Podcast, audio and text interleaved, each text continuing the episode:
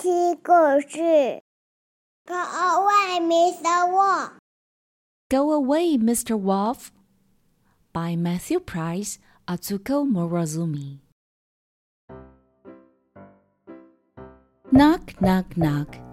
Who's that knocking at our little front door? Anyone for ice cream? said a furry, friendly voice. Go away, Mr. The three little pigs, and they quickly shut the door.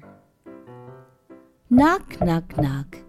Who's that knocking at our little front door? Coming for the drive? said a charming, cheery voice. Go away, Mr. Wolf. said the three little pigs, and they quickly shut the door.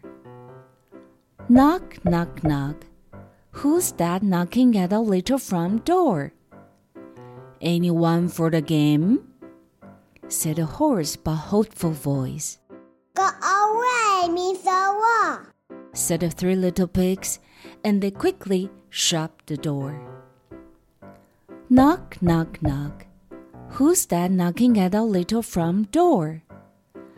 It's a lovely day for the swim. Anybody coming with me? Mr. Wong, said the three little pigs, and they quickly shut the door. Knock, knock, knock. Who's that knocking at our little front door? Anybody home? It's Daddy.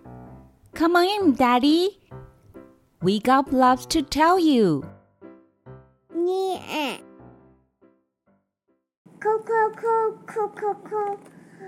你要不要跟我下来吗？不要，我不要跟你下去啦。要不要跟我去玩足球啊？不要，我不要跟你去玩足球。